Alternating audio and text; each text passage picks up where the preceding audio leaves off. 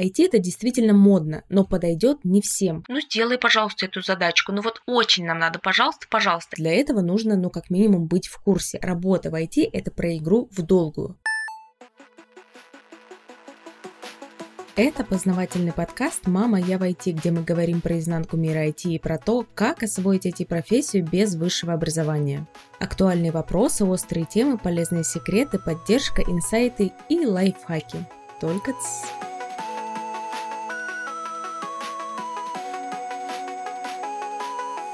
Привет, друзья из интернета! Меня зовут Мария Котова, и я уже несколько лет, как могу с уверенностью сказать, что построила успешную карьеру в IT. У меня есть айтишное образование и очень большой реальный опыт работы в разных компаниях и ролях. Например, сейчас я работаю в большой австралийской IT-компании, где у меня даже есть свой отдел. Благодаря всему полученному опыту я могу подсказать, как избежать некоторых ошибок и как срезать острые углы в процессе своего айтишного пути.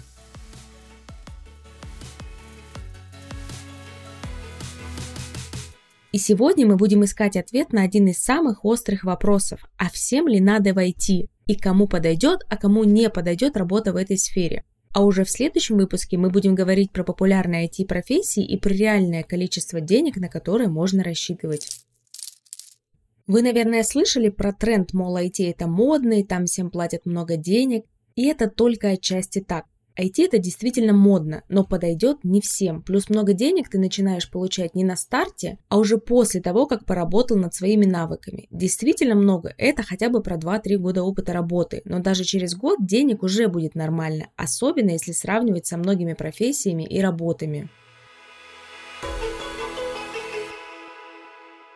Несколько лет назад у меня появилось ощущение, что все вокруг заговорили про IT. Пандемия, удаленка, работодатели переводят свои бизнесы в онлайн, хороших digital-специалистов не хватает. И рынок образования, конечно же, отреагировал. Появилось много обучений с заманчивыми предложениями типа «Отучись на нашем курсе по-быстренькой и начни работать с какого-нибудь пляжа за кучу денег где-то уже через месяц». Звучит кайфово, правда?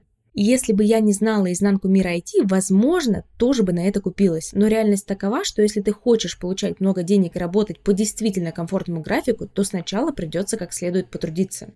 Давайте ненадолго включим критическое мышление и примем один отрезвляющий факт, как данность. Большая зарплата – это либо про большой риск, либо про большой труд. В нашем случае в IT-сфере как раз речь идет про труд.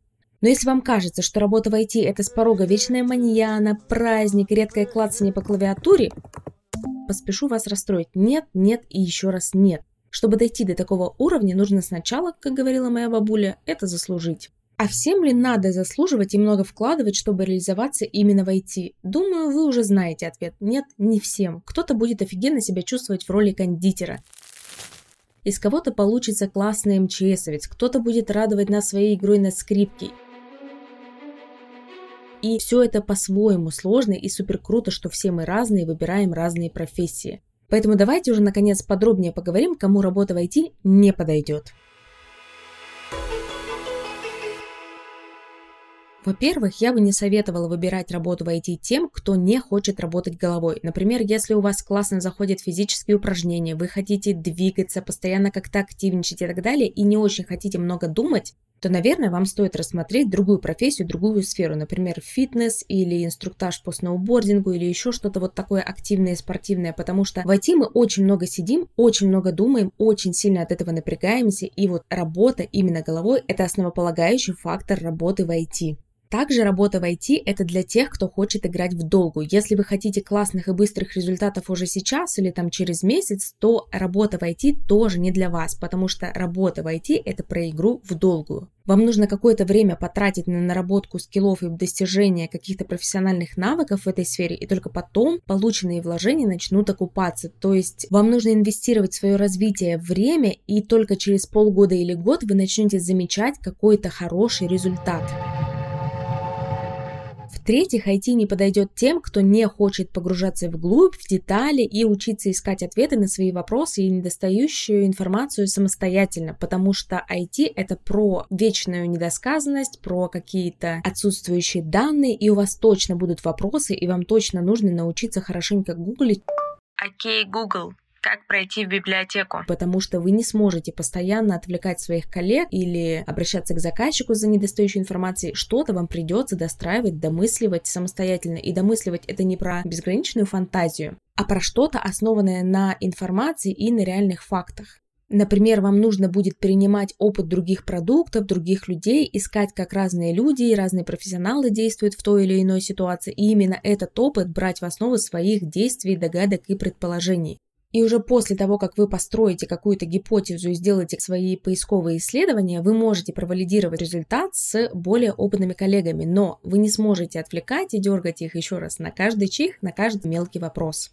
Также IT не подойдет тем, кто не готов постоянно развиваться, следить за трендами и развивать гибкость мышления, потому что IT — это всегда про разные проекты. Даже один и тот же интернет-магазин можно сделать совершенно по-разному. И нужно развивать и менять свой подход для достижения оптимального результата. Что касается постоянного развития, тут речь идет о том, что IT — это очень динамичная сфера, какие-то технологии и новые веяния постоянно меняются, и вам нужно быть в курсе, потому что заказчики часто хотят хотят последних трендов, последних тенденций, и порой им нужно реально объяснять, почему для их проекта эти последние тенденции не подойдут. Для этого нужно, ну, как минимум, быть в курсе, а как максимум смотреть чуть-чуть вглубь и понимать детали. Еще IT не подойдет тем, кто не готов выпорхнуть из-под крыла и в какой-то момент начать действовать самостоятельно. Дело в том, что градация развития IT-специалистов такова, что поначалу мы очень много обращаемся за помощью к старшим коллегам и к другим специалистам, но с течением времени, с течением нашего развития мы должны от этой помощи потихоньку начать отказываться. И в какой-то момент, когда мы уже будем очень крутые специалисты, мы должны предлагать свои решения, отстаивать свои взгляды и уметь принимать в том числе числе какие-то решения самостоятельно, потому что порой нам нужно выбрать между вариантом 1 и вариантом 2 для своего проекта, и нужно на чем-то основываться, и нужно потом нести ответственность за принятое решение, потому что в конечном итоге любое решение ведет нас к определенному результату, и неправильный результат может лишить нашу компанию или нашего заказчика какого-то количества клиентов, времени или денег. И эти все риски нужно понимать, принимать и уметь за них отвечать. А это уже как раз про самостоятельную работу и про самостоятельные действия действия. К тому же, чем мы опытнее, тем меньше за нами должны следить другие наши коллеги, и тем меньше за нами должны перепроверять, и в какой-то момент мы должны также научиться отвечать за результат своей работы, чтобы потом не подвести команду и не подвести в том числе нашего заказчика.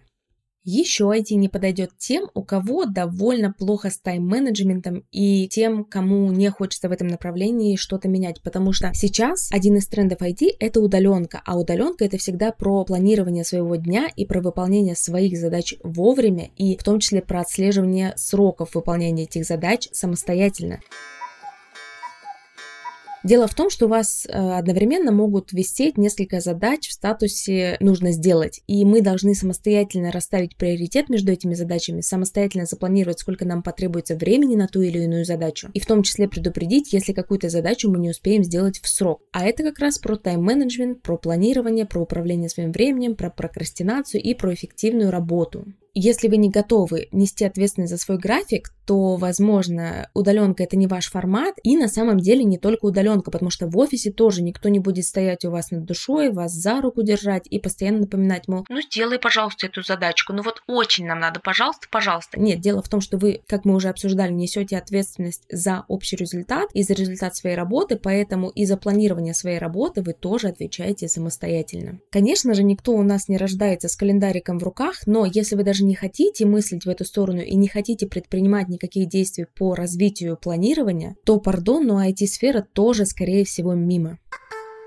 Если вы не готовы брать на себя ответственность за общий результат, потому что над IT-проектом, как правило, работает целая команда, а целая команда — это много людей, которые ориентированы на общую цель и на общее дело. Так вот, если вы не готовы брать на себя ответственность за общий результат и помогать своей команде и коллегам не потому, что вас кто-то заставил, а потому что это круто и потому что вы понимаете ценность и важность этого действия, то командная работа — это, скорее всего, не то, что будет вам нравиться, а так как IT — это про команду, то IT — это тоже не для вас. Еще у нас есть некоторый исторический аспект развития IT, и связан он с тем, что IT у нас впервые начало зарождаться в США и активно развиваться тоже в США, поэтому практически все классные книжки, очень много информации, очень много форумов, так уж исторически повелось, ведется у нас на английском языке. Поэтому, если у вас с английским дела обстоят так себе, но вы готовы его развивать, то это, скорее всего, не станет преградой между вами и IT-сферой. Но если у вас с английским дела так себе, и вы даже не хотите учить этот язык, то, скорее всего, именно из-за того, что в IT английский это такой условно международный формат, международный стандарт, вам войти в какой-то момент не получится хорошо, классно и динамично развиваться, потому что вы банально не сможете общаться с некоторыми своими коллегами или заказчиками ввиду того, что есть тренд на зарубежные проекты, и вы не сможете также читать классные книжки и получать достаточное количество информации, потому что очень много форумов, очень много обсуждений, очень много статей в интернете пишется и создается именно на английском языке. То есть английский язык — это некоторый универсальный язык для работы и для общения внутри IT-сферы и очень много исследований публикуется на английском языке, очень много интересных статей или описаний новых технологий и достижений публикуется также на английском языке. И если у вас в планах нет совершенствования английского, то, возможно, вам тоже стоит рассмотреть какую-то другую сферу.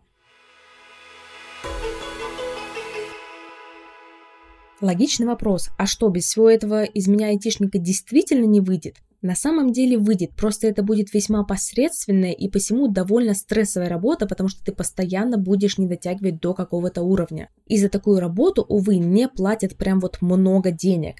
Так что мне кажется, что если есть цель стать очень средним сотрудником и нет никаких амбиций, то IT стоит рассматривать тем, кто еще выбирает свою первую профессию, а вось вы как-нибудь там раскачаетесь. Но если вам уже за 25, 30, 35 или 40 лет и хочется заняться чем-то новеньким, то для вас наверняка есть куда более легкие пути получить классную и справедливо оплачиваемую работу, чем напрягаться, стрессовать и пытаться вот соваться в эту модную индустрию, если у вас к ней, как говорится, душа не лежит.